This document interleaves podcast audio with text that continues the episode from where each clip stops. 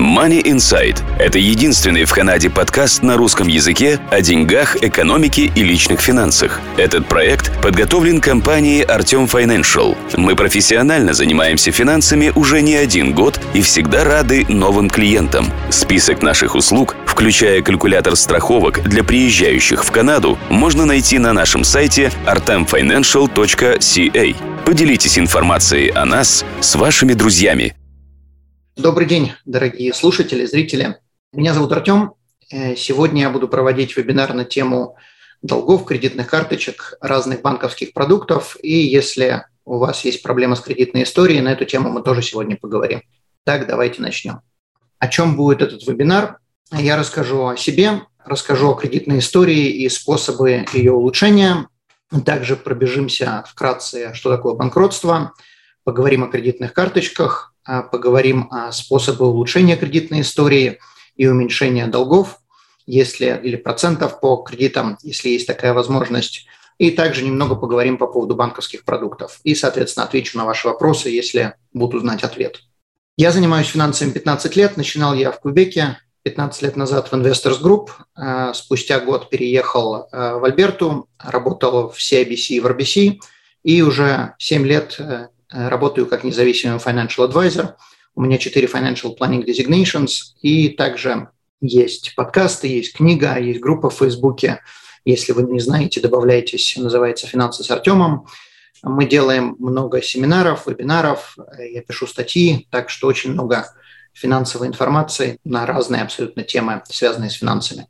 Сайт, на котором вы можете посмотреть или послушать подкасты, один называется Money Insight, второй называется YouTube тоже Money Insight на канале YouTube. И одна из вещей, которую мы делаем, мы продаем страховки для приезжающих в Канаду. Калькулятор страховок вы можете найти на сайте touristinsurance.ca.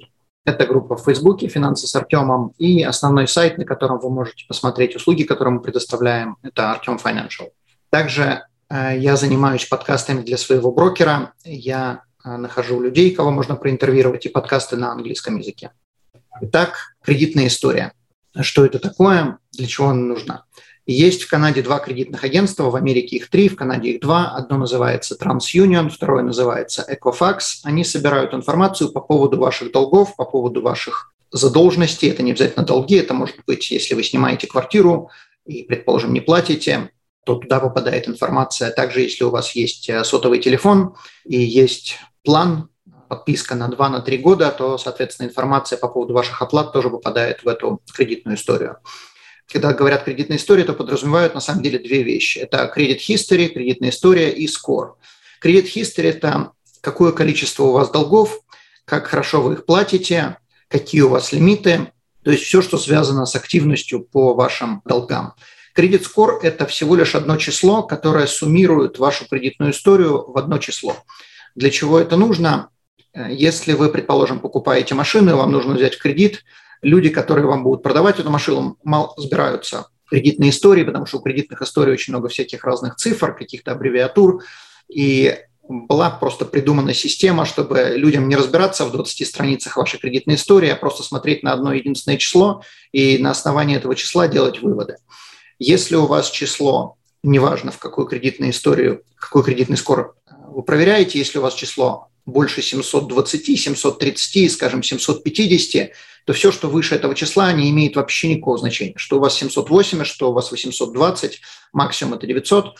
То есть это не то, что у вас есть 780, а 820 будет значительно лучше. Нет. Все, что выше 750, плюс-минус приблизительно, это э, все замечательно. Поэтому не пытайтесь улучшить свою кредитную историю, если вы вдруг проверили и увидели, что у вас 750, нет смысла ее увеличивать. Но при этом замечу, что если у вас низкое кредитное число, то есть кредит скор, то это совершенно не значит, что у вас кредитная история плохая. Почему кредитный скор может быть низкий? Кредитный скор состоит из многих вещей, но две вещи, которые очень сильно портят кредит скор, это если вы очень близко подошли к своему лимиту в тратах на свои кредитки – и также, если вы, не дай бог, этот лимит в какой-то момент превысили. То есть, например, если у вас карточка в 1000 долларов с лимитом в 1000 долларов, кредитные карточки позволяют потратить по этой кредитке на 10% больше. То есть вы можете, теоретически, вы можете потратить 1100 долларов. И если в тот самый момент, когда вы потратили эти деньги, происходит проверка вашей кредитной истории, и в кредитное бюро уходит информация, то в кредитном бюро будет отмечено, что кредитный лимит 1000, потраченные деньги, то есть кредит взятый 1100, это очень плохо отражается на кредит скор. При этом вы можете всегда вовремя оплачивать все счета, у вас может быть ни одного пропущенного а, платежа. Но одна вот это вот, одно вот это действие может убить вашу кредитную историю на какое-то время, и ваш кредит скор может довольно-таки сильно понизиться. То есть одно только это телодвижение кредитную историю не уничтожит, и это не значит, что вы попадете там какие-то жуткие должники, и вам никто не даст кредит, но на какое-то время вы можете потерять достаточно большое количество баллов. А вторая вещь – это utilization ratio, это количество долгов, деленное на лимит. То есть если у вас лимит 1000 долларов, вы потратили 300 долларов, то ваш utilization ratio 30%. То есть 300 потраченных на 1000 долларов лимита получаем 30%. Э, соответственно, если вы потратили 1100 и лимит 1000, то вы зашли, вы превысили 100%, это безумно плохо. То есть вот на эти две вещи, на количество, на utilization ratio, процент долгов, деленное на лимит, и превышаете ли вы лимит или не превышаете, вот эти две вещи часто, я, я замечал, что часто людям портят кредит-скор, при этом кредитная история великолепная может быть. Также часто у людей возникает вопрос, сколько надо иметь кредиток. Честно, не имеет значения. Вы можете иметь 80 кредиток, и чем больше кредиток вы будете иметь, тем в принципе, в теории, это лучше, потому что ваш utilization ratio будет лучше. При этом, если вы имеете одну кредитку с лимитом в 1000 долларов, и вы потратили 1000 долларов, у вас ваш utilization ratio 100%, очень плохо. Но если вы имеете 5 э, кредиток, скажем, по 1000 долларов, то есть лимит у вас 5000, и на каждой кредитке у вас по 200 долларов долга, то utilization ratio на каждой кредитке будет 20%. То есть вы потратили те же самые 1000 долларов, 5 кредиток, в каждой кредитке 20% utilization ratio, то есть с точки зрения трат у вас ничего не изменилось. Вы как тратили тысячу, так и тратите. Но с точки зрения отношения кредитного агентства к вам, кредитное агентство видит, что у вас к вам а, как бы вы ответственный человек, и вы не тратите столько, сколько вам дают. Поэтому вот этот utilization ratio очень важный компонент. И количество кредиток только улучшают этот utilization ratio, а не ухудшают. Понятно, что если вы берете больше кредиток, и вы забиваете все лимиты полностью, то это ничего хорошего здесь не будет, потому что utilization ratio будет хуже. Как исправить кредитную историю? Для того, чтобы ее исправить, в первую очередь ее надо знать. Вы можете по закону, вы имеете право запрашивать кредитную историю, замечу, кредитную историю, не кредит скор. Кредитную историю по закону вы имеете право запрашивать сколько угодно раз у этих кредитных агентств. Оба кредитных агентства предоставляют или физически вам присылают по почте вердикт, который состоит из двух, трех, пяти листов, на которых написана ваша кредитная история, когда вы брали деньги в долг, когда, если у вас какие-то collections были, да, банкротство, или вы все прекрасно оплачивали, сколько у вас когда-либо было кредитных карточек и так далее и тому подобное. Также вы можете заказать эту кредитную историю, если вы не хотите заказывать ее бесплатно, чтобы вам эту простыню посылали по почте, и занимает это там 2-3 недели. Если вы заказываете это по почте, это бесплатно. Если вы не хотите ждать 2-3 недели, то вы на в этом агентстве можете онлайн заказать ее и получить на месте. То есть просто заходите на сайт Equifax или TransUnion, набираете проверку кредитной истории, стоит порядка 25 долларов приблизительно, не помню точно, никогда платную не проверял. И, соответственно, вам выдают всю вашу кредитную историю. Люди часто спрашивают, нужно ли проверять кредит-скор. Не имеет никакого смысла проверять кредит-скор, если у вас прекрасная кредитная история и utilization ratio отличный. То есть нет смысла тратить деньги. Кредит скор вам сами кредитные агентства, кредитные агентства не предоставляют бесплатно. А, они обязаны предоставить кредитную историю бесплатно, но кредит скор они совершенно не обязаны вам предоставлять бесплатно. Причем там разные формулы, и если вы проверили у одного кредитного агентства, то это не значит, что точно такое же число будет у другого кредитного агентства. Они числа отличаются. Некоторые организации, например, банки, предоставляют вам кредитную историю или кредит-скор бесплатно – Э, чаще это кредит скор. Также вы можете узнать свою кредитную историю, если вы э, подаетесь на какой-то кредит. Вы можете попросить человека, чтобы он вам показал кредитную историю. Замечу, если вы подаетесь на кредитную, э, на какой-то кредит, берете деньги в долг, и у вас проверяют кредитную историю, и им высвечивается ваш кредит рейтинг, кредит скор, то это будет совершенно не то же самое число, что если вы сами проверите в тот же самый день числа могут катастрофически просто изменяться. Я видел разницу там в 100-150 баллов. Почему? не имею ни малейшего понятия, поэтому если вы видите какое-то число, которое вы там неделю назад проверяли, у вас было другое, то это та самая причина, они не совпадают. Но вы можете в некоторых банках э, проверить э, свое кредитное кредит-скор, если хотите, ничего это, как бы это не стоит, дает вам какое-то представление, но я бы не занимался, честно сказать, этой ерундой, я проверял источник, первоисточник, кредитную историю. То есть кредитная история – это то, что нужно знать. Кредит-скор, если он у вас плохой, это не значит, что у вас кредитная история плохая. Но если у вас кредитная история плохая, то однозначно, что кредит-скор будет плохой. Следующая вещь, если вы пропустили какой-то платеж, скажем, у вас due date по кредитке 25 декабря, и там октября, и вы пропустили 25 октября и заплатили 27 октября, как это отразится на кредитной истории? Никак вообще. До 30 дней вы можете пропускать свою оплату, и если вы платили в течение этих 30 дней э, кредитку или то, что нужно было оплатить, кредитную линию, то это никак не влияет на кредитную историю. Это влияет на сколько вы процентов заплатите, потому что вы не заплатили вовремя, и вам припишут проценты. Но на кредитную историю это никак вообще не отразится. То есть на кредитной истории надо минимум, чтобы пропустили 30 дней. Также пропущенные платежи невозможно изменить. То есть если у вас получилось так, что вы пропустили 31 день или 61 день, то никак невозможно вернуться в кредитное агентство и сказать, ну вот я оплатил, уберите это дело. Нет, если это попало в кредитное агентство, если это правда, то есть это не то, что там где-то кто-то ошибся, а если вы действительно пропустили платеж, то изменить это невозможно. Поэтому старайтесь оплачивать вовремя. Также даже если вы не можете оплачивать вовремя всю полностью свою кредитку, то хотя бы платите э, свой лимит. Это повлияет, это может повлиять на негативно на кредитную историю, негативно повлиять может в том плане, что если, предположим, скажем, у вас 1000 долларов лимит, 1000 э, долларов вы также потратили, и, соответственно, вам пришел счет, в котором написано, что ваш минимум, предположим, 30 долларов. У вас нету 1000 долларов оплатить, и вы берете и платите 50 долларов.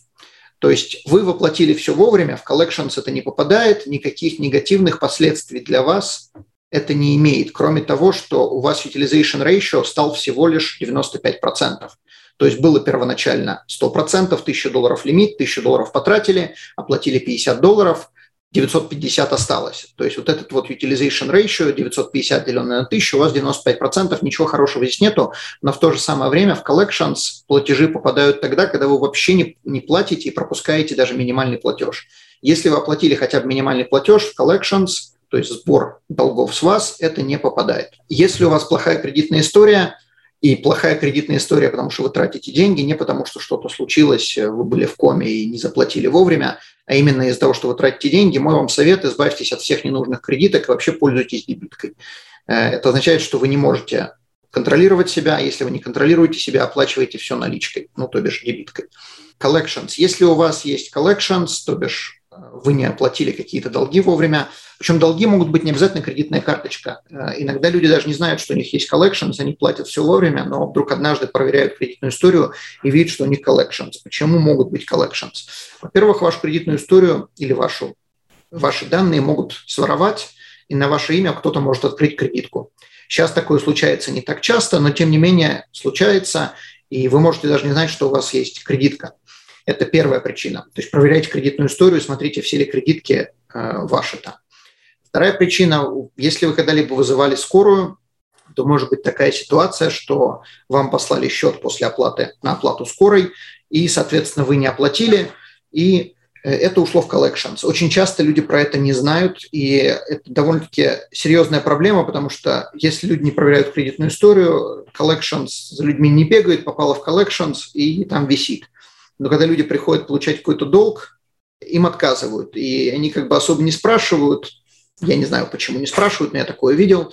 Не особо вникаются, ну, не дали, не дали, черт с ним. Потом второй раз, опять не дали, не дали. А потом, когда начинают э, соображать, что к чему, оказывается, что у них довольно-таки плохая кредитная история, и из-за того, что им уже несколько раз отказали, из-за того, что у них collections висит. Поэтому проверяйте кредитную историю, если вы оплатили свою collections, то есть разобрались с этим агентством, все оплатили, то вы имеете право эту квитанцию ресит об оплате послать в кредитное бюро, и, соответственно, вашу collections там э, не убирают, ее оставляют, но написано, что она оплачена. И если в какой-то момент вам не дают в долг деньги, то вы можете объяснить причину, если это, например, вы забыли оплатить скорую, и потом вовремя все оплатили, все остальные платежи были по всем остальным долгам у вас вовремя, то как бы один раз вам такое прощают. Но если у вас, конечно, несколько collections, ничего хорошего здесь нету, и collections надо оплачивать. Collections, на мой взгляд, хуже, чем банкротство, потому что банкротство можно э, списать и забыть, и начать все заново, а с collections так все не проходит. Collections висят очень-очень-очень долго, многие года. Идем дальше. Какую кредитку выбрать? Если у вас какие-то вопросы есть по ходу дела, останавливайте, спрашивайте. Есть разные типы кредиток. Есть кредитки бесплатные, есть кредитки платные по той простой причине, что они предоставляют какие-то дополнительные льготы. Льготы могут быть какие угодно. Льготы могут быть, например, э, кредитки с низкими процентами.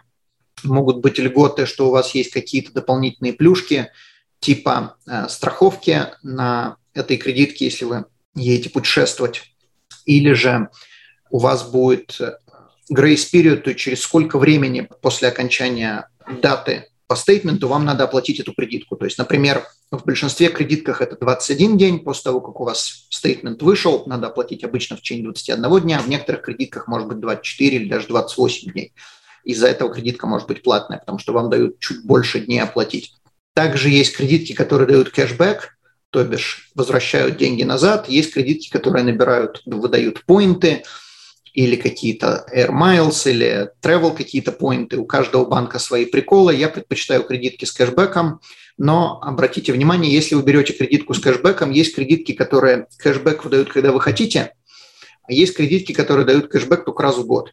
И проблема с теми кредитками, которые дают э, кэшбэк раз в год, то есть вам просто дают, предположим, 1% или 2% на ваши покупки – если вы посреди года решите отменить кредитку, которая дает кэшбэк раз в год, то вы просто потеряете весь свой кэшбэк.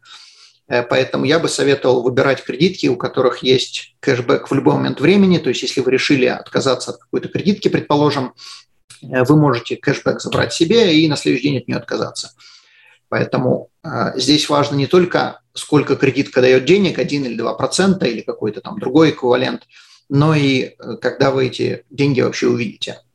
Также есть кредитки, которые позволяют, большинство, которые позволяют добавить еще дополнительного или одного или нескольких пользователей. Например, у мужа есть э, кредитка, он хочет добавить жену, это называется authorized user, и жена, соответственно, пользуется своей кредиткой, своим номером, на ней будет написано имя жены, но тем не менее это один тот же счет есть, когда приходит стейтмент, просто написано, что на два человека, на сколько муж потратил, сколько жена потратила, и одна сумма к оплате. И также написано, когда надо оплатить. Также обращайте внимание, какие есть страховки на кредитках. Очень часто есть страховки, люди даже про это не знают, и я более чем уверен, что 90% людей, которые это слушают сейчас, они никогда в жизни про такое не слышали. На многих кредитках есть warranty. Что это такое? Э, как бы это не всегда на бесплатных кредитках, но и на бесплатных тоже такое бывает. Обычно на платных на всех есть. Э, то есть, скажем так, почти на всех платных кредитках есть warranty, страховка. Что это такое? Если вы покупаете какой-то электроприбор, то вот эта warranty увеличивает гарантию этого электроприбора э, на еще один год. То есть если вы купили, предположим, там, кофеварку, и вам предоставили э, гарантию на три месяца или на полгода или на год, неважно сколько, то вот эта warranty, которая есть от кредитки, вам предоставляет гарантию еще бесплатно на один год. То есть если у вас сломалась кофеварка после гарантии от производителя, то у вас есть еще один год потребовать возмещения убытка от э, самой кредитной карточной компании. У меня был случай, когда человек, работающий со мной в RBC, зашел в винный магазин, который был недалеко от нашего э, филиала в RBC, Э, купил вино довольно-таки недешевое, вышел и случайно его уронил. Э, позвонил тут же, прям не отходя от, от этого разбитого корыта, позвонил э, в компанию и сказал, что в карт, кредитно-карточную компанию, сказал, что вот такое случилось. Они ему все возместили, он просто сделал фотографии, сделал фотографию разбитого товара, фотографию ресита, что он только что купил, и ему возместили такое. Так что имейте в виду, что вот такие вот вещи Э, может быть, не часто вы будете разбивать вина или ломать себе кофеварки, но тем не менее это бесплатное приложение к вашей кредитке, почему не воспользоваться, может быть, кому-то будет надо. Если вы берете кредитку с низкими процентами, низкие проценты важны только тогда, когда вы полностью кредитку не оплачиваете вовремя до due date. То есть, возвращаясь к предыдущему примеру, если мы, скажем, получили стейтмент, в котором написано, что надо оплатить кредитку 25 октября, и мы не оплатили всю сумму 25 октября, мы заплатили 50 долларов только, то а, в таком случае начинают набегать проценты, и чем ниже у нас проценты, тем, соответственно, мы меньше заплатим этой кредитной карточной компании. Если мы оплатили все тысячу долларов, которые потратили, которые написано в стейтменте, э, если мы все оплатили, то проценты вообще не имеют никакого значения, потому что проценты набегают только после due date на если у нас есть остаток. Замечу, они набегают не на остаток, они набегают на всю сумму, но при условии, что у вас есть остаток. То есть если вы оплатили 999 долларов, и вы думаете, что вы заплатите процент на 1 доллар, нет, вы заплатите процент на все 1000 долларов. Но это никак не отразится негативно на вашей кредитной истории. Э, в то же самое время вы заплатите проценты по тому проценту, который будет указан в кредитке. В большинстве кредиток, не во всех, в большинстве кредиток это 19%, 19-20%. Насколько я помню, разрешенный процент в Канаде на кредитках это 52%. Большинство кредитно-карточных компаний имеют опцию собирать с вас меньшие проценты, и вы можете также позвонить в кредитно-карточную компанию, просить, чтобы вам уменьшили проценты.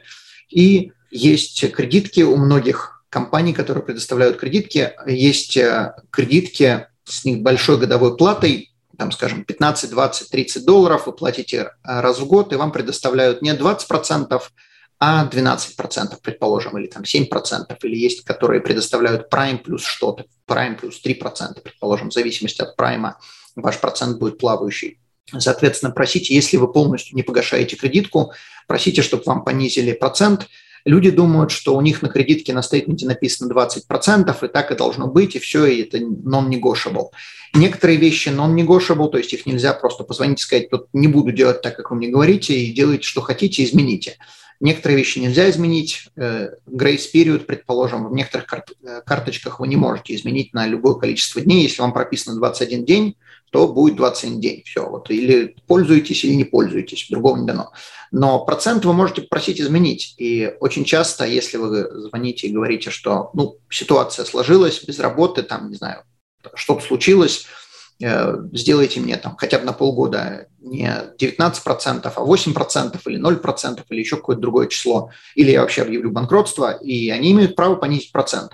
Это никак не повлияет на кредитную историю, если вы им сообщаете, они это делают скажем так, на обоюдном согласии, не то, что вы там начинаете э, им угрожать, а просто вы позвонили, объяснили, они согласились, то это никак не повлияет на вашу кредитную историю. И если они не делают это э, таким образом, но у них есть кредитка, предположим, с, с каким-то фи, но меньшим процентом, то вы можете на нее перейти, и обычно номер кредитки, а точнее счет остается тот же самый. Э, то есть там немного чего меняется. Номер кредитки поменяется, я неправильно сказал, номер кредитки, сам номер кредитки поменяется, но вся структура останется та же. То есть если, предположим, у вас есть, что я имею в виду, если у вас есть какие-то подписки, если у вас есть что-то, что сходило с этой кредитки, и вы перешли на другую кредитку, то вам не надо звонить в каждую компанию и менять э, номер кредитки, у вас просто продолжится снимать э, так же, как снималось до этого. Но номер, конечно, будет другой, потому что вы изменили кредитку, физически вы получили новую кредитку. До этого я говорил по поводу кредиток, на которые надо оплавиться, то есть вы можете запросить кредитку в любом банке или там в любом э, магазине, который предоставляет кредитки. Эти кредитки повлияют на вашу кредитную историю, когда вы ими пользуетесь или даже когда они у вас есть. Есть кредитки, которые на кредитную историю не влияют. Это или prepaid кредит карт, или gift кредит карт. Также есть кредитки, которые secured кредит карт, но это кредитка, которая предоставляется или банком, или есть компания, которая называется Capital One. Вы можете дать в залог какую-то сумму, скажем, 500 долларов, и вам дают кредитку на 500 долларов лимит. То есть вы можете потратить то, сколько вы дали в залог. Э, обычно secured credit card делают тогда, когда есть плохая кредитная история или человек объявил банкротство, и, соответственно, надо исправить кредитную историю. В таком случае Capital One является, на мой взгляд, наилучшим решением проблемы. Если вы смотрите в Кубеке, Capital One в Кубеке не работает. В остальных провинциях вы можете обратиться в Capital One сайт – и получить secured кредитку, даже если вы не так давно объявили банкротство или у вас очень плохая кредитная история. Банки после банкротства не предоставляют э, secured credit card. Secured credit card, она влияет на кредитную историю, то есть она создает вам или изменяет кредитную историю. А вот prepaid или gift card не изменяют. Что такое prepaid, что такое gift card? Gift card – это кредитки, которые вы можете купить например, в визу, в MasterCard вы можете пойти в какой-то магазин и просто купить там на 50, на 100 долларов кому-то подарить. Она единоразовая, то, что сумму, которую вы заплатили, вы это подарили, человек воспользовался и все, и выкинул кредитку, ее нельзя пополнить. Prepaid кредит карт – это как раз те кредитки, которые можно пополнять, и это очень неплохая, неплохое решение, если вы боитесь, во-первых, вы хотите какой-то конфиденциальности, во-вторых, вы не хотите тратить больше, чем лимит на кредитке. И, соответственно, предположим, вы едете за границу, вы хотите с собой взять кредитку на 50 долларов. Лимитов на 50 долларов ни одна кредитка не предоставляет. Что же тогда делать? То есть у вас лимит на кредитке может быть 10 тысяч. Если вы хотите, чтобы вам понизили до 50 долларов, вам никто это не сделает, потому что обычно лимит это 1000 долларов. А вы боитесь, что у вас кредитку может, может кто-то своровать, и, соответственно, на 1000 долларов вы можете пролететь. В таком случае вы просто покупаете prepaid кредитку, загоняете туда столько денег, сколько вам нужно, хоть 53 доллара 18 центов, и теперь вы можете потратить эти 53 доллара 18 центов. И она восполняемая, то есть когда вы потратили, когда захотели потратить больше, вы просто опять-таки заходите онлайн в свой банк и пополняете ее. И на ту сумму, которую вы пополнили, вы, соответственно, теперь можете потратить. Эти кредитки можно тратить везде, то есть это не только канадская, вы можете купить ее в Канаде, поехать в другую страну и пользоваться как самая обычная кредитка, никто не будет даже знать, что она prepaid. Prepaid кредитки обычно не влияют на кредитную историю, то есть она не привязана конкретно к вам. Когда вы заполняете аппликацию на кредитку, вы сообщаете свое имя, но там не важно, какая у вас кредитная история, вообще никто не проверяет. Это также решение, если у вас очень плохая кредитная история, вам нужна кредитка и негде ее взять, потому что вам никто ее не дает, или вы там на грани банкротства, и вам никто не предоставляет кредитку, то вы можете купить кредитку. Например, у BMO банка есть кредитка, если я не ошибаюсь, она стоит 12 долларов, так и называется. BMO, почему-то она называется Travel, Prepaid Credit Card, по-моему, 12 долларов в год.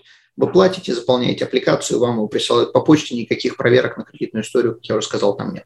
И если вы хотите податься на обычную кредитку, э, у которой таки будет кредитная история, вы можете это сделать в любом банке, где есть кредитки, то есть все банки предоставляют кредитные карточки, вам не нужно иметь счет в этом банке. То есть вы можете, если вы клиент RBC, вы можете получить все кредитки в любом банке и не иметь ни одной кредитки в RBC. То есть RBC это как пример, то есть это одинаково везде. В большинстве случаев кредитку можно сделать онлайн, то есть даже сегодня никуда ходить не надо. Просто проходите там определенный опросник. В некотором случае вас просят предоставить информацию как пейчек или доказать свою ID, то есть э, просит, предположим, прийти в ближайшее отделение почты и просто подтвердить, показать, что вы действительно такой, э, кто вы есть, кто вы объявили себя, когда подались на кредитку, но процесс очень простой, занимает 5 э, минут на подачу, неделю на рассмотрение. Как мы уже сказали, вам не нужно открывать кредитку там, где у вас есть счет. Счета и кредитки никак не связаны. И если у вас есть счет в каком-то банке, вам надо оплатить кредитку из другого банка, вы просто заходите в PI и набираете имя этой кредитки или там имя банка, то есть если это Capital One, просто набираете Capital One, вам тут же выскакивает список, в котором написано Capital One MasterCard. Выбираете MasterCard, вбиваете номер своей кредитки, и это есть ваш номер счета, номер кредитки, номер счета. И оплачиваете, когда нужно оплатить, то есть due date. Authorized Credit Cards. Что это такое? Удобная штука. Вы можете э, эту кредитку предоставить человеку, у кого нет кредитной истории, предположим, у вас здесь живут родители, которые не иммигранты и, соответственно, не могут получить никакие кредитки. Э, они могут сделать prepaid кредит карт, но вы им хотите дать какую-то нормальную кредитку, чтобы также вы зарабатывали какие-то поинты или кэшбэк. Вы можете сделать им authorized кредит карт. Э, вам придет на ваше имя, точнее, как бы на их имя, но на ваш адрес придет authorized кредит карт самые обычные, на которых будет написано их имя, и теперь они даже не иммигранты, не резиденты здесь, они могут, соответственно, ходить с этой кредиткой и везде ей пользоваться. У большинства кредитных карточных компаний такая опция есть. Если у вас платная кредитка за authorized user кредит карту, у вас может быть какой-то там фи, там, скажем, 40-50 долларов в год, но это может быть все равно очень удобно. Таким образом, когда ваши родители или кто-то, или там брат, сестра, кто угодно, знакомый, вы можете работнику дать такую кредитку. Когда он пользуется, вы зарабатываете поинты, кэшбэк, и, но вы ответственны за траты. То есть если человек потратил деньги, то придут с претензиями к вам, а не к этому человеку. Э, как я уже говорил, есть разные опции кэшбэков. Моя любимая кредитка – это Meridian Credit Card. Они позволяют получать кэшбэк, когда вы захотите. То есть в любой момент, хоть у вас там, там есть, по-моему, если не ошибаюсь, по-моему, минимум 20 долларов, сколько вы можете или 10 долларов, не помню точно, сколько вы можете получить, но как только у вас вот это вот минимум набрался, вы можете себе забрать эти э, кэшбэк и делать это хоть, хоть каждую неделю, когда у вас набирается этот минимум. Это не обязательно единственная кредитка, но мне она больше нравится. У нее есть annual fee, но тем не менее, на мой взгляд, для моей семьи, то есть у вас, может быть, совершенно другие критерии, для моей конкретной семьи оно лучше всего подходит. Несколько советов, как платить в Costco, Visa или MasterCard. Вы знаете, что Costco постоянно меняет своих провайдеров, то они с Amix работали, то они с Visa, то они с MasterCard, то они еще с кем-нибудь будут работать. Соответственно, как сделать так, чтобы оплачивать, э, если у вас только одна кредитка? Один, одно из решений на сайте, э, если вы, конечно, э, являетесь членом Костка, на сайте Костка вы можете зайти и купить гифт-карт, и гифт-карт Костка вы можете купить или с визой, или с мастер-карта. То есть если вы будете оплачивать покупку товаров внутри Костка, внутри физического магазина Костка, вы будете покупать той кредиткой, которую они принимают. Но если вы заходите на их сайт и хотите купить гифт-карт костковский, то гифт-карт Костка можно купить или визой, или мастер-картом, и, соответственно, с этой с этой карточкой, извиняюсь, с этой карточкой вы потом можете покупать товары внутри магазина. Один из советов, как мы уже говорили, количество кредиток не влияет на вашу кредитную историю. Э, главное, не получайте их слишком часто, не делайте слишком частые проверки, то есть не подавайтесь слишком часто на разные кредиты. И если вы пользуетесь разными магазинами, то может быть хорошая идея сделать кредитные карточки для этих магазинов, чтобы получать наибольший возврат. Есть некоторые магазины, которые дают больший возврат на кредитку, если вы пользуетесь именно в этом магазине. Если пользуетесь в другом магазине, будет возврат меньше. Соответственно, вот вам совет. Также есть кредитки, у которых кэшбэк, если вы тратите деньги на, предположим, на еду, у вас будет один возврат, если вы тратите деньги на, на лекарства, будет другой возврат, если тратите деньги на босоножки, будет третий возврат. То есть разный процент покупки. И э, я бы советовал просто смотреть если вам, конечно, это важно, я бы советовал смотреть, в каком, какая кредитка вам в каком магазине больше дает, потому что это бесплатные деньги, которые не облагаются налогами. И если вы тратите в год, скажем, 30 тысяч, 40 тысяч долларов на кредитку, что не такие большие деньги для сегодняшней э, среднестатистической семьи, то получить возврат в 1% или в 2% – это, скажем так, существенная, для кого-то может быть существенная разница. Поэтому получить, соответственно, 400 долларов или 800 долларов э, возвратов э, в год – это безналоговые деньги, почему бы нет. Поэтому обратите внимание, какой кредиткой вы пользуетесь. Но, конечно, не забывайте, что если по кредитке надо платить annual э, платежи, то есть годовые взносы, то заработав 400, предположим, экстра, вам надо будет иметь две дополнительных кредитки, каждая из которых будет стоить по 120 в год. Стоит ли она того? Не всегда. Поэтому здесь надо смотреть, стоит ли овчинка выделки. Есть некоторые банковские счета, а, в большинстве случаев это у больших банков, но также есть у мелких, которые предоставляют скидки, если у вас определенный тип счета, за который вы платите, они вам предоставляют скидки на кредитки. То есть в некоторых случаях кредитка может быть абсолютно бесплатная, то есть вы просто платите за счет, и кредитка идет как дополнительный бонус. У RBC, например, есть а, опция, если у вас есть три продукта в большинстве случаев, там три продукта, определенный счет, определенная кредитка и определенный, определенная инвестиция, то они вам дают скидку, а вам не надо будет платить за банковский счет. У ТД есть опция, если у вас есть определенный счет, то вам дают бесплатно продвинутую кредитку. То есть смотрите, какие счета у вас есть.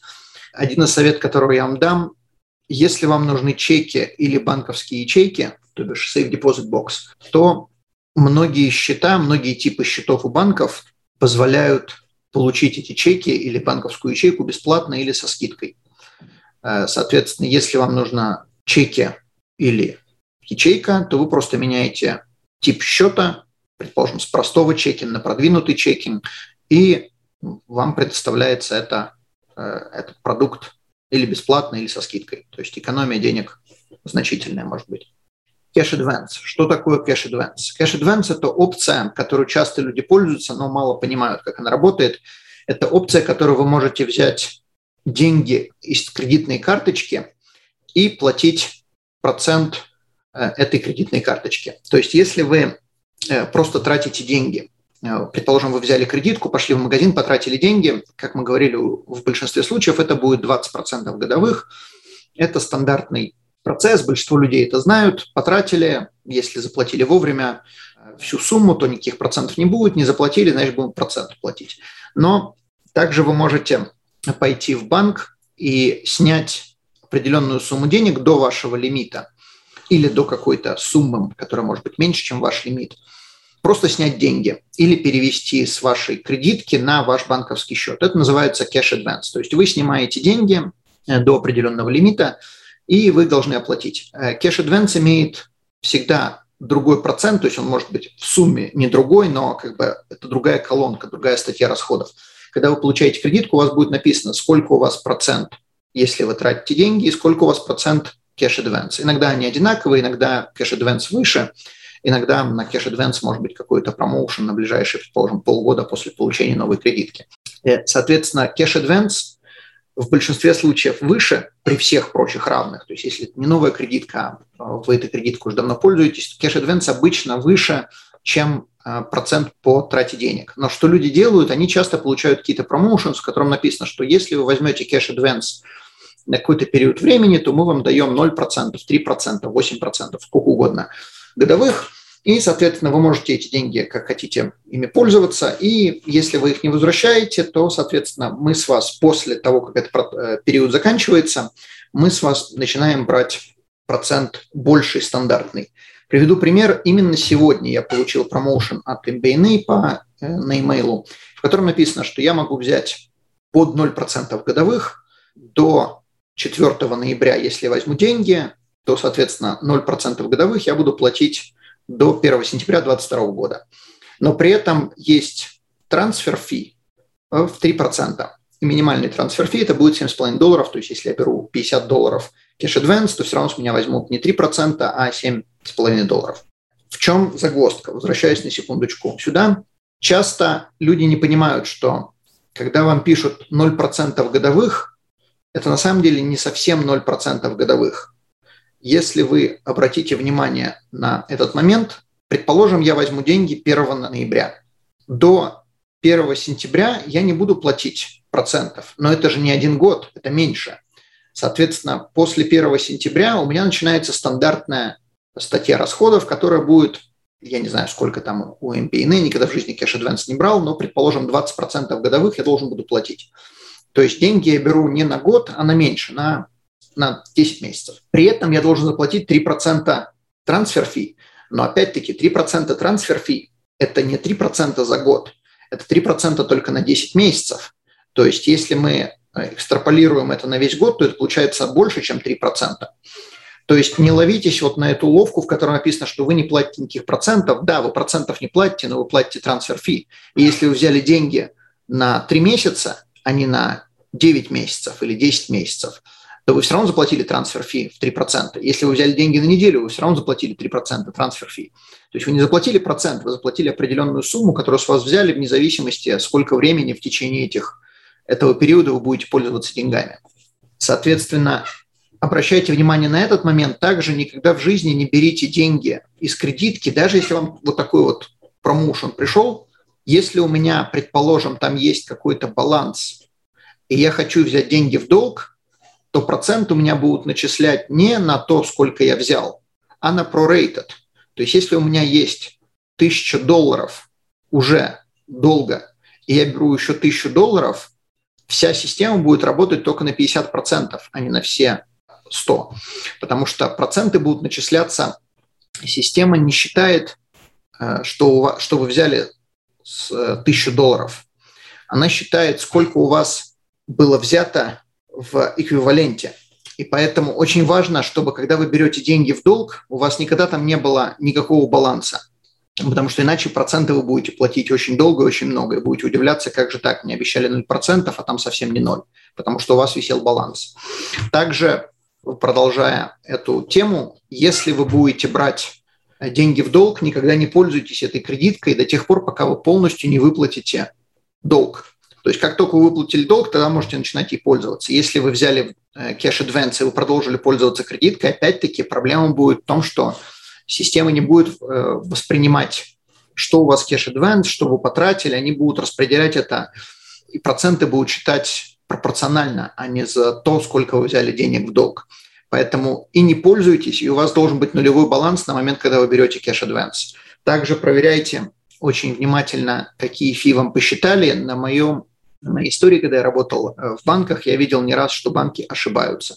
Э, они это особо не скрывали. Э, я не знаю, там, я, я не думаю, что они это делали на по принципу, ну, получилось, не получилось, ну, хапнули, заработали. Я думаю, что там были просто какие-то ошибки в, в, именно в системе. И не думаю, что это было умышленно, потому что каждый раз, когда люди случайно находили, эти ошибки были никак между собой не связаны. Просто кто-то там посчитал, у него не так получилось, пришел в банк, банк вернул, исправил ошибку у себя в системе. Э, но обращайте внимание, иногда ошибки случаются, так что считайте проценты сами. Рекламная пауза.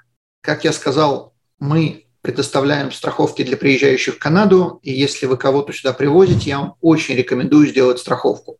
Не обязательно делать страховки с нами, мы на этом специализируемся, но если вы как бы будете делать с кем-то еще, э, пожалуйста, обратите внимание на цены, обратите внимание на условия. И если вы привозите человека из, скажем так, цивилизованной страны, э, то, может быть, там страховка даже будет лучше, чем то, что мы вам сможем предложить. Но если вы привозите человека из бывшего Советского Союза, то я бы советовал вам покупать страховку в Канаде. Продолжаем. Банкротство и consumer proposal. Я пробегусь вкратце на эту тему. Если у вас есть вопросы, как я уже сказал, спрашивайте потому что я могу убежать долго и нудно. У меня есть статья на эту тему, я вкратце опишу, что и как, но э, советую прочитать статью и сделать выводы именно из статьи. Если вы думаете на тему банкротства, я вам однозначно советую э, это сделать, потому что чем дольше люди думают, тем меньше они спят, и это все тянется, эта жвачка продолжается, и когда люди объявляют банкротство, это можно было ситуацию улучшить год-два до того, как они объявили банкротство. Банкротство в Канаде не карается, это не криминал, за это не сажают, ни гражданство не лишают, никого из Канады не высылают, пиар не отменяют и гражданство дают. То есть если вы в статусе пиара, то не думайте, что вам гражданство после этого не дадут. Никакой связи нету. Это не криминал. Поэтому если у вас так получилось, что вам надо объявить банкротство, скорее всего, вам действительно это надо сделать. Сделайте это. В отличие от Америки, где намного хуже в плане банкротства все. Здесь банкротство относительно простой способ. Смысл системы э, в том, чтобы вы попробовали, у вас не получилось, вам дают возможность попробовать и дают возможность исправиться. То есть понятно, что если вы будете объявлять банкротство направо и налево каждый год, ничего хорошего из этого не выйдет. Я встречал в своей жизни э, только пару человек, которые объявляли два банкротства. В большинстве случаев люди делают, наступая на грабли, делают выводы из этого. Но, тем не менее, это неприятно, но это не, э, не страшно. Некоторые долги по учебе и по налогам также можно списать, поэтому если вы читаете или у вас какая-то информация по поводу банкротства, что налоги не списываются, учеба не списывается, не так. Есть ситуации, когда это можно списать. В Америке это все намного сложнее, поэтому информацию, которую большинство людей имеют именно информацию по поводу американского банкротства, выкиньте это и э, занимайтесь канадским законодательством. Соответственно, что такое банкротство и что такое consumer proposal? Это и то, и другое считается банкротством, но отличаются они тем, э, что если вы объявляете банкротство, вам списывают все долги. Если вы объявляете consumer proposal, какую-то часть вы должны будете выплатить. И, соответственно, банкротство на этом будет закончено. К долгам относятся определенные типы э, долгов, у которых нет залога. То есть если у вас есть моргидж, то э, дом не подпадает под банкротство. Если у вас есть суда и залогом является машина, то это не подпадает под банкротство, потому что для этого залог и брали, чтобы в случае вашего неплатежа забрать у вас машину. Что подпадает под банкротство, если, предположим, взяли машину и не можете ее выплатить, машину у вас забрали, но у вас еще все равно остался э, долг по суде, в таком случае это подпадает под банкротство. Но если у вас есть машина и есть суда по машине, вы не можете объявить банкротство и оставить себе машину. В некоторых случаях, если у вас есть э, определенные типы имущества, это может быть страховка жизни с кэш-валю, это может быть э, дом, который стоит не намного больше, чем долг по этому, чем моргидж по этому дому. Э, также до банкротства не попадает личное имущество, телевизоры, носки, тапочки и тому подобное – и определенные инвестиции в некоторых провинциях RRSP или инвестиции, которые есть в страховой компании, они в большинстве своем не подпадают под банкротство. Ну, конечно, в зависимости от того, когда вы эти инвестиции сделали. Если вы сделали за неделю до банкротства или в течение месяца, или там трех, то это вы потеряете. Но то, что было сделано год и раньше, это все останется с вами. Банкротствами занимаются только один человек в Канаде, не конкретно имя, а один э, тип один профессионал – это Bankruptcy Trustee. Они действуют по а, канадскому законодательству, они могут нести от себя тяну, и особой разницы, с кем вы будете работать, не имеет значения, потому что они используют одни и те же формулы, одни и те же формулировки. Это может быть вам просто неприятно работать с одним или другим человеком, этот человек может только начать, но в то же самое время это не будет, человек не будет работать по каким-то своим там, принципам или там, э, по своим законам или по своим правилам. Это, они работают по определенному законодательству, поэтому банкрупси трасти, э, выбирайте банкрупси трасти и объявляйте банкротство, если вы на эту тему задумывались, если это нужно сделать. Что делать, если вы такие объявили банкротство и уже плохая кредитная история? Ну, во-первых, конечно, откладывать деньги и объявили банкротство, наверное, потому что у вас не было денег, соответственно, сделать выводы и понять, что нужно не делать. Очень часто люди э, объявляют банкротство из-за того, что разводятся, или же из-за того, что что-то случилось со здоровьем. То есть не всегда это траты, поехали на Гавайи, потратили, а потом решили развестись, это именно что-то случилось или потеряли работу, и теперь два года сидим на unemployment или unemployment закончился. Э, соответственно, сделайте выводы и откладывайте деньги. То есть это самый лучший способ. Если вам нужна кредитная история, то начните с prepaid кредиток. Как мы уже говорили, другой способ создать кредитную историю, вы можете подписаться на контракт на телефон. Если вы покупаете машину, э, многие компании дают э, кредит на машину с астрономическими просто процентами, но вы можете сделать такой, скажем, финт ушами – вы можете накопить определенную сумму денег, прийти купить машину, но очень небольшую сумму взять в кредит, там, скажем, тысячу долларов. Покупаете машину за 20 тысяч, 19 ваши, а тысячу вы берете в кредит.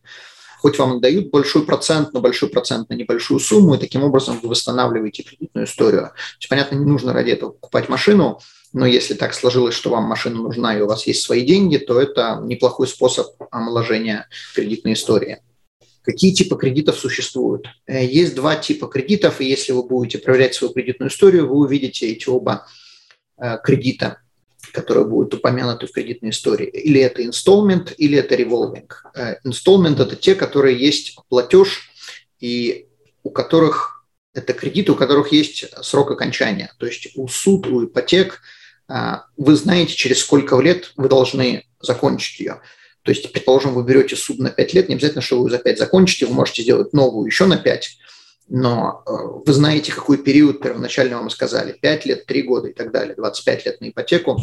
Revolving кредит – это кредитка, кредитная линия, овердрафт, где у вас нету э, определенного периода, через сколько вы должны оплатить долг. То есть вы должны платить, там, предположим, какой-то лимит минимальный, точнее, точнее какую-то минимальную сумму каждый месяц, там, 2, 3, 5 процентов – но вы можете платить 5%, вы можете платить 8%, вы можете всегда платить только 5%, и все.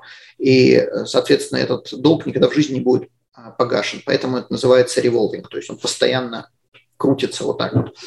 Installment – это именно структура, и через определенный период времени по этой структуре долг будет полностью выплачен. В теории я не знаю, как на практике, потому что я встречал а, разные абсолютно Э, разных людей, у которых были и revolving, и installment кредиты. Но теория говорит, что лучше всего для кредитной истории иметь одну revolving, один revolving debt и один installment debt. Из моей практики, не так, как говорит теория этих кредитных агентств, из моей практики я видел людей, у которых была э, одна кредитка всю их жизнь. У них была великолепная кредитная история, или человек э, не часто пользовался кредитом и время от времени брал какие-то суды.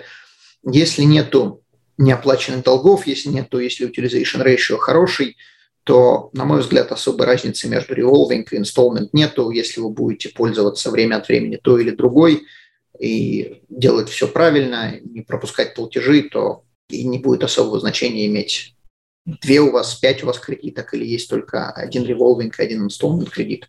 Соответственно, делайте главное, чтобы платили вовремя платежи и слишком сильно э, не тратили деньги. Какие типы банковских счетов существуют?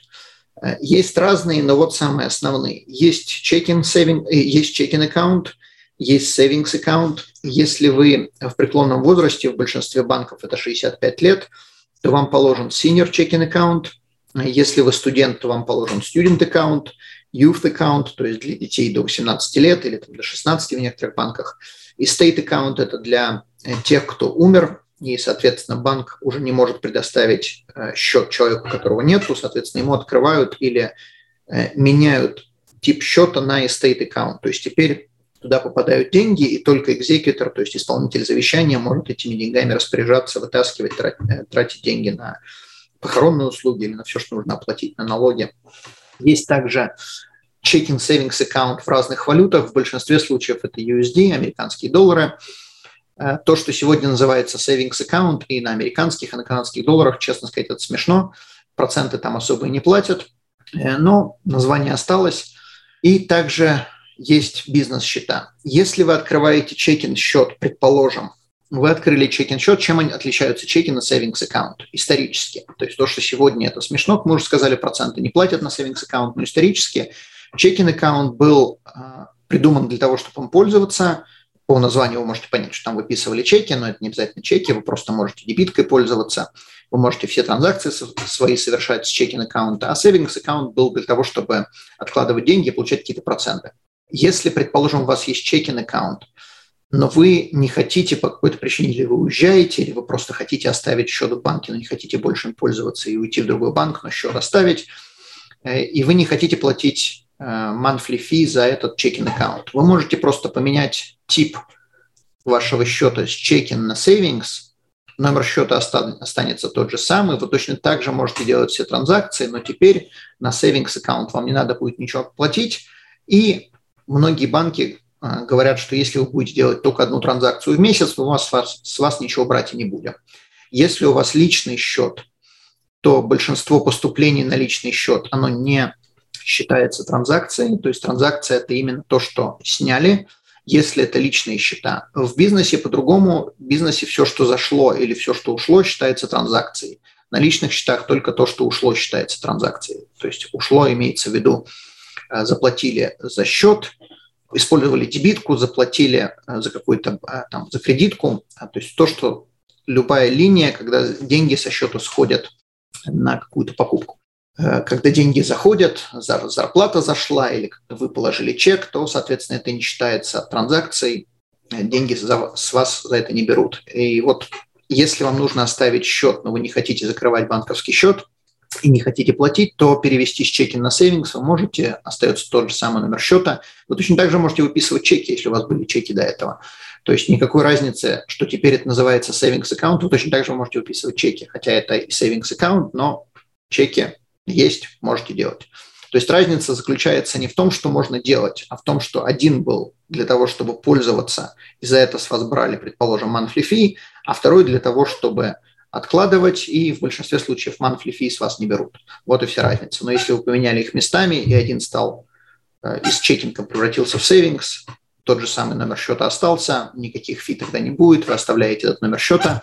Замечу, в большинстве банков вы обязаны делать, а может быть даже во всех, я работал в банках довольно-таки давно, и поэтому могу уже ошибаться, но э, насколько я помню, вы обязаны делать хотя бы одну транзакцию раз в год – в данном случае транзакция подразумевается одно телодвижение. Положили, сняли, неважно, что сделали, вы должны э, делать хотя бы одно такое телодвижение раз в год, неважно какую сумму, хоть один цент.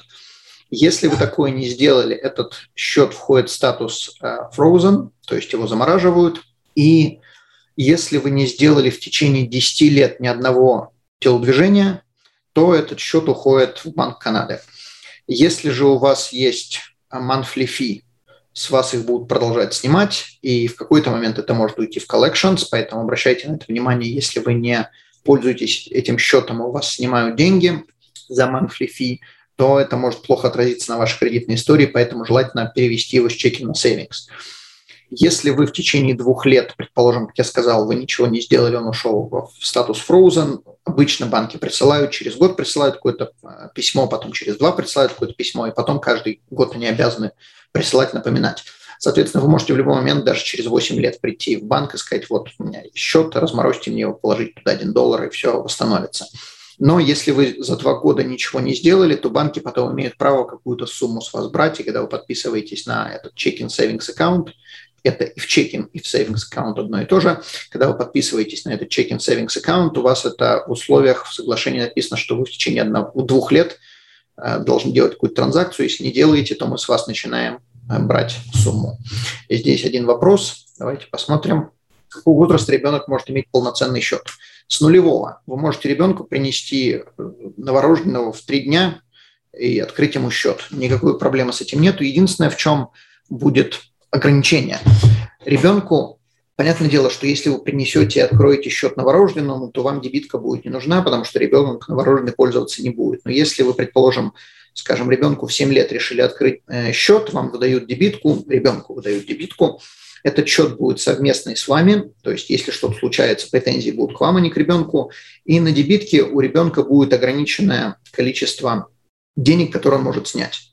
В большинстве банков это 20-25 долларов он может потратить и снять. Две разных вещи.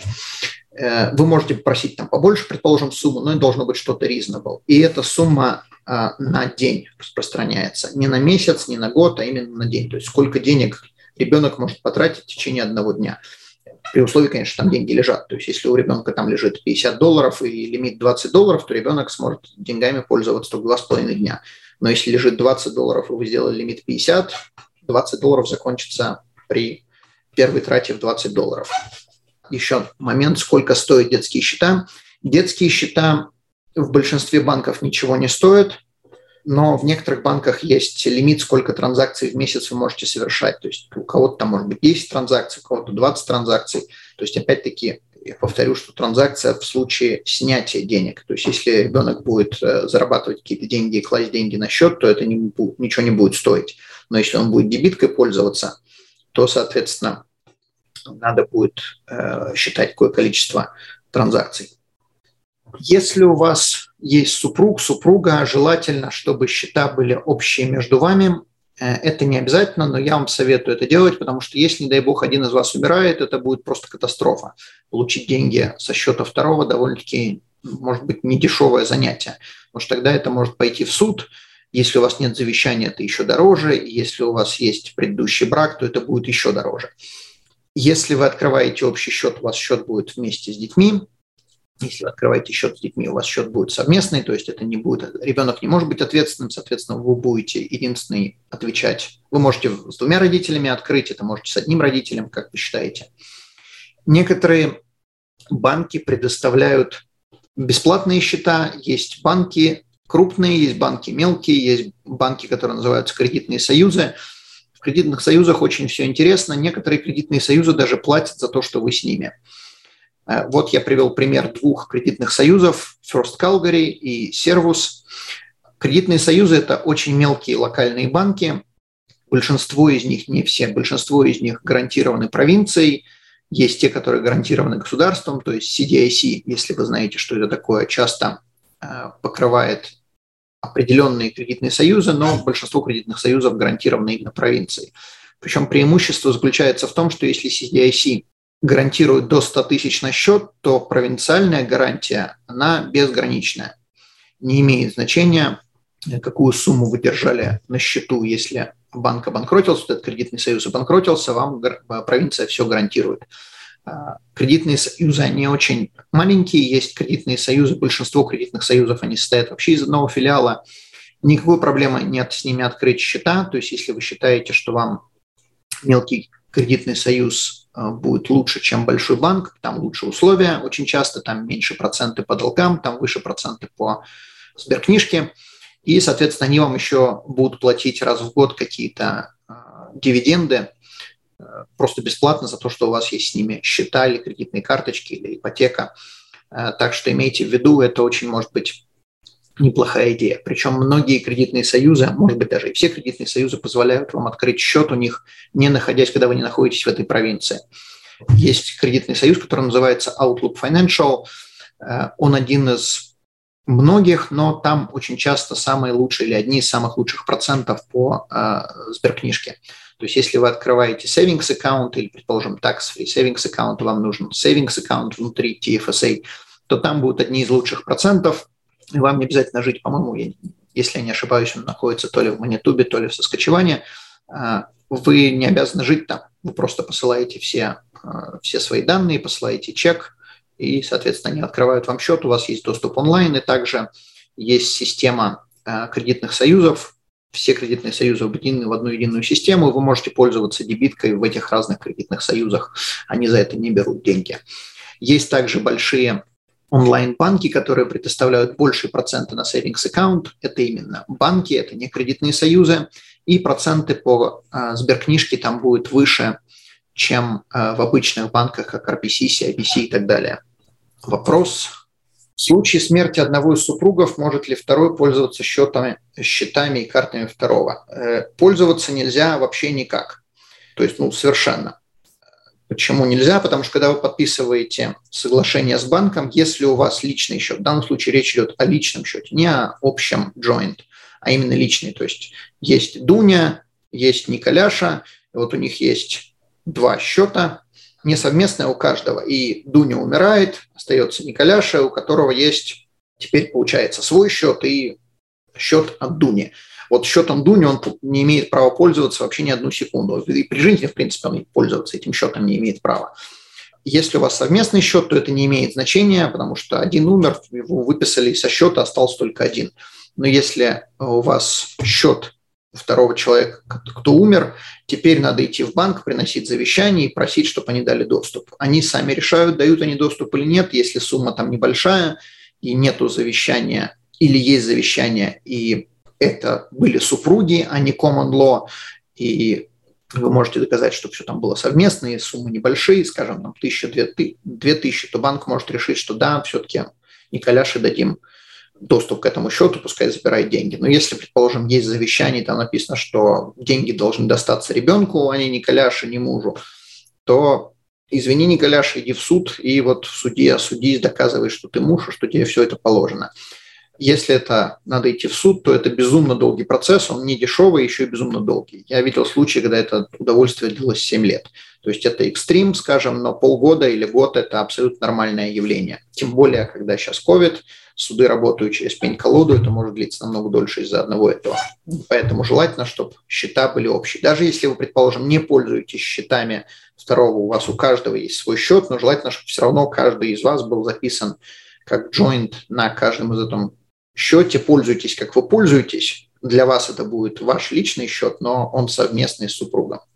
Если вы хотите посмотреть разные статьи, которые я писал на разные темы, включая тему долгов, то здесь вы можете увидеть и подкасты, и статьи э, на русском языке. Э, есть сайт, который предоставляет вам возможность проверять, точнее, следить за кредитной историей.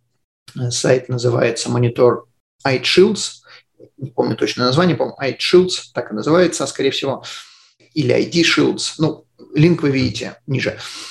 Вы заводите свои данные, он платный, и если кто-то проверяет вашу кредитную историю или кто-то своровал ваши данные, э, то туда попадает информация, вы тут же об этом будете знать. То есть они также сообщают, если кто-то, э, предположим, ваша кредитная история была или ваши данные были сворованы у какого-то магазина. То есть вам об этом тоже сообщат Canadian Tire обворовали, э, своровали миллион кредитных карточек, у вас есть кредитная карточка в Canadian Tire, и, соответственно, вам об этом сообщат. Если вам это важно, то можете подписаться на их услуги. Это не рекомендация, я ими никогда не пользовался, я просто знаю, что они существуют, они такие услуги предоставляют. Соответственно, на ваше усмотрение я с этого ничего не получаю, так что проверьте сами. Э, вопрос если есть авторизированная кредитка, выдана второму супругу первым, а первый умер, по, а, по карте тоже нельзя пользоваться. Абсолютно верно, как только человек умирает, по карте пользоваться нельзя. Соответственно, теперь надо получать свою кредитку, и очень большая проблема, у, особенно у людей, кого, предположим, муж работает, жена не работает, у жены нету никакой кредитной истории, всегда все было записано на мужа, но муж делал жене вот такие вот authorized credit cards – и муж умер, это реальная история, довольно-таки нередко встречающаяся. Э, муж умер, жена осталась у разбитого корыта, потому что все записано на мужа, все, соответственно, тут же замораживается, и у нее нет кредитной истории. И что теперь делать? И, и работы при этом нету. Что теперь делать? Ну, тяжело, поэтому желательно, чтобы у жены была своя кредитная история. То есть это в данном случае я говорю жена, но это не обязательно будет жена, это может быть и муж что делать в ситуации, когда один из э, супругов не работает по причине того, что просто не работает, сидит дома, э, домохозяин, домохозяйка, э, вы можете сделать все равно кредитку на этого человека, просто он должен быть главным аппликантом, а косайнер, то есть второй аппликант, будет тот, кто работает. И в таком случае основным заявителем будет не работающий второстепенным будет работающий, и теперь, теперь не работающий, получив кредитку, у этой кредитки есть два владельца, но она первостепенно записана на первого владельца, который не работает, и кредитная история будет создаваться именно у этого человека. Поэтому, если даже все равно человек не работает, все равно можно создать кредитную историю, все равно можно получить кредитку. Даже если в банке вам говорят, что нет, не работаете, получить кредитку нельзя, неверно. Если вы добавляете косайнера, можно. Я это делал неоднократно, когда работал в банках. Просто банки это не особо любят, но тем не менее сделать это можно. Мы подходим к концу. Если у вас есть какие-то вопросы то, пожалуйста, задавайте. Если вы хотите получить эту презентацию, то не проблема, напишите Александре, и, соответственно, она вам вышлет эту презентацию. Если у вас есть какие-то вопросы, связанные с этим или связанные со страховками, которыми мы занимаемся, то, пожалуйста, пишите, звоните. Кредитная линия, например, в RBC. Что такое кредитная линия? Мы это э, упоминали, но не обговорили. Кредитная линия – это возможность взять деньги до определенного лимита – скажем, предположим, 10 тысяч долларов, вы приходите в банк, говорите, мне нужна кредитная линия. Вам дают кредитную линию на 10 тысяч долларов. Кредитная линия отличается отсюда тем, что она revolving, то есть вы берете определенную сумму денег до лимита в 10 тысяч, которые вам выдали, и, соответственно, вы не обязаны возвращать долг, вы просто должны платить проценты.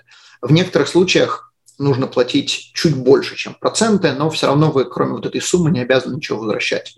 Когда вы берете суду, у вас есть прописанный месячный платеж, и вы обязаны его платить. По кредитной линии вы можете в любой момент взять, вернуть, взять, вернуть, взять, вернуть. И так взять одну сумму, вернуть другую, взять, еще добавить, опять вернуть. И вот так вот туда-сюда бегать э, сколько угодно раз. В большинстве банков, не во всех, в большинстве банков, когда вы берете кредитную линию, и если вы не пользуетесь, то, соответственно, с вас не берут никакие фи. Есть, я слышал, я никогда это не видел, но я слышал, что бывают случаи, когда если человек не пользуется в течение года, то с него берут какую-то определенную сумму, например, RPC ничего не берет, если вам выдали кредитную линию в 10 тысяч, если вы сегодня не хотите пользоваться и решите, что вам она пока не нужна, то, соответственно, у вас есть лимит, куда вы можете залезть, когда вам надо до 10 тысяч. Как считаются проценты? Проценты там simple, то бишь простые. Считаются чисто количество дней, сколько, какой у вас процент – Э, количество долга и считается по дням. То есть если в этот день у вас был долг, скажем, 10 тысяч долларов, у вас 10%, то мы 10% делим на 365, получаем определенную сумму, вот этот вот процент за этот день у вас возьмется. Если на следующий день у вас долг 0, то, соответственно, вы заплатите процентов только за тот самый день, сколько у вас был лимит в тот самый день. Если сегодня было 10, завтра 5, то сегодня насчитают, сколько процентов было на 10 тысяч, завтра насчитают, сколько процентов было на 5 тысяч. То есть это не компаунд, это простой процент, simple interest, то, что называется. Это очень удобная вещь, когда вам нужно воспользоваться кредитом на какую-то покупку сделать, и вы знаете, что вы относительно быстро возьмете э, эти деньги и вернете их. Это не очень хорошая идея, если вы берете и покупаете, предположим, машину, то есть если вы собираетесь возвращать этот кредит в течение какого-то периода времени, это неплохо, но если вы будете платить только проценты, то у вас машина встанет, э, будет довольно-таки недешевая. Но преимущество, что вы можете брать, возвращать, брать, возвращать. Как только вы оплатили свою суду, то у вас нет возможности взять деньги обратно, суда оплачено, все, долг закрыт. А кредитная линия вам позволяет туда-сюда бегать и платить только процент, когда вы э, туда залезли. Если вы берете кредитную линию для того, чтобы э, делать инвестиции, то проценты при определенных условиях, у меня есть подкаст на эту тему, э, при определенных условиях проценты можно списывать с налогов. Э, кредитная линия в этом случае очень неплохая вещь, потому что если вы взяли кредитную линию, вы платите только проценты, то, соответственно, ваша месячная трата будет небольшая, потому что если вы возьмете суду, у вас будет и тело кредита, которое надо возвращать, и процент, но когда вы берете кредитную линию, у вас надо платить только процент или чуть-чуть больше, чем процент. И этот процент вы списываете э, при определенных обстоятельствах с налогов, получается выгодная штука. Я не часто рекомендую людям такое делать. В большинстве случаев люди хотят влезть в долги, когда инвестиция уже слишком сильно выросла когда фондовые рынки падают или какие-то другие инвестиции падают, мало кто хочет, э, глядя на тренд, влезать в долги. Все хотят, увидев, как сильно выросло, влезть. Но это может быть как раз тот самый момент, когда влезать туда и не надо. Поэтому кредитные линии для инвестиций очень может быть опасная вещь. Но, тем не менее, как вариант, но работает. Если у вас больше нет вопросов, на этом я презентацию буду заканчивать. Извините, есть вопрос. Спрашивайте. А у меня такой вопрос. Вот в банке иногда выдают э, такой, не знаю, GIC называется или GCI. Да, GIC. Там, да, GIC. И э, там, не знаю, 1-2% обещают э, дохода там годового. Но есть еще сток, который там на много компаний там Маркетинг э, Вот это, да, я хотел бы спросить. Да. Это все работает или же возможно... Нет, это все работает, да. Значит, что это такое? Я сейчас поясню. Есть savings account, то есть это самая обычная сберкнижка, вы положили деньги, положили тысячу долларов, вам банк обещает заплатить определенный процент, если вы продержите деньги хотя бы один день. И на savings account деньги насчитываются, один день продержали, мы посчитали, сколько мы вам процентов должны, вы получили э, в начале следующего месяца или в конце этого получили свой процент. GIC – это подобная вещь, э, Guaranteed Investment Certificate. Это подобная вещь, но вы деньги банку даете на определенный период времени. Предположим, вы дали банку деньги на, скажем, на год, в большинстве случаев это год, два, то есть там есть э, другие сроки, но большинство людей берут там на год, на два. И вы закрываете деньги на этот период времени, и часто банки из-за того, что вы закрыли деньги на этот период времени, они вам э, платят чуть большие проценты. То есть если вы положили деньги на savings аккаунт и продержали их там год, вам, предположим, заплатили 1%. Если вы продержали их там на GIC, то бишь закрыли их на год, то вам заплатили 1,5%. То есть разница в 50%, 1 и 1,5%. Раньше это было существенно, сегодня, что вы держите на GIC, что вы держите на savings аккаунт, особой разницы нет. Как вы видите, один или полтора погоду не сделают. Но раньше это было существенно, когда на savings аккаунт, предположим, платили 3, а на GIC платили 6. То есть продержать тут год или продержать там год, это было значительно. И третья вещь, которую вы можете сделать, если вы не хотите получать свой 1% и готовы рискнуть, то банк вам предоставляет третий вариант, который называется Market Link GIC. У разных банков они называются по-разному, многие банки это предоставляют. Scotia, CIBC, RBC, TD, может быть, даже кредитные союзы, не знаю, но вот эти вот основные банки, которые предоставляют эту опцию, вы даете банку деньги на, в большинстве случаев, или на 3, или на 5 лет, я не встречал других сроков, но, может быть, они есть.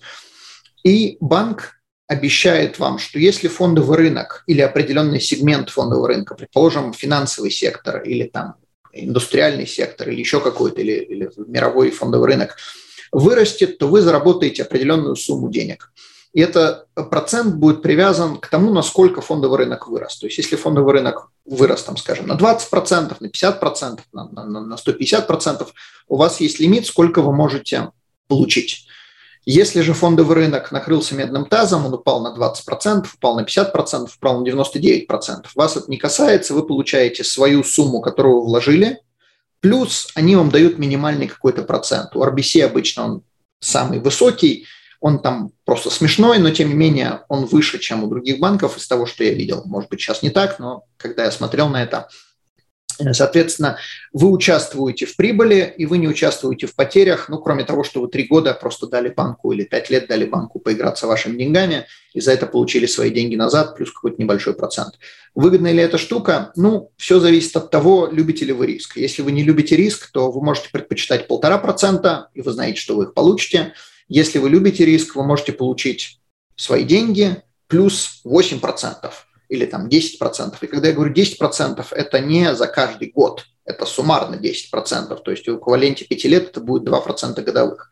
Но это будет выше, чем если вы проинвестируете каждый год. То есть здесь вопрос просто к риску, как вы относитесь к риску, что вы предпочитаете. Нету правильного или неправильного ответа. В то же самое время любой GIC или обычный GIC или Market GIC, они гарантированы государством, то есть те же самые 100 тысяч долларов – если банк э, накроется, то вам государство обещает ваши деньги плюс процент, но и ваши деньги, и процент не будут превышать 100 тысяч э, на счет в зависимости условий CDIC. Э, так, следующий вопрос. Если банк предложил увеличить лимит по карте, но я не собираюсь пользоваться всей суммой, лучше ли соглашаться на повышение лимита?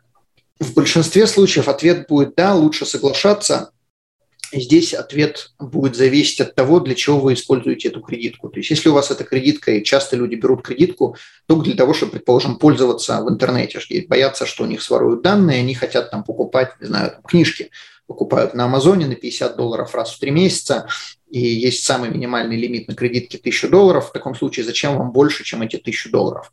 Но если вы этой кредиткой пользуетесь, то не забывайте о utilization ratio, и, соответственно, если у вас лимит 1000, и вы потратили 1000, это плохо. А если вы потратили 1000, у вас лимит 10 тысяч, это великолепно, потому что utilization ratio стал 10%. Поэтому да, в большинстве случаев я бы соглашался при всех прочих равных.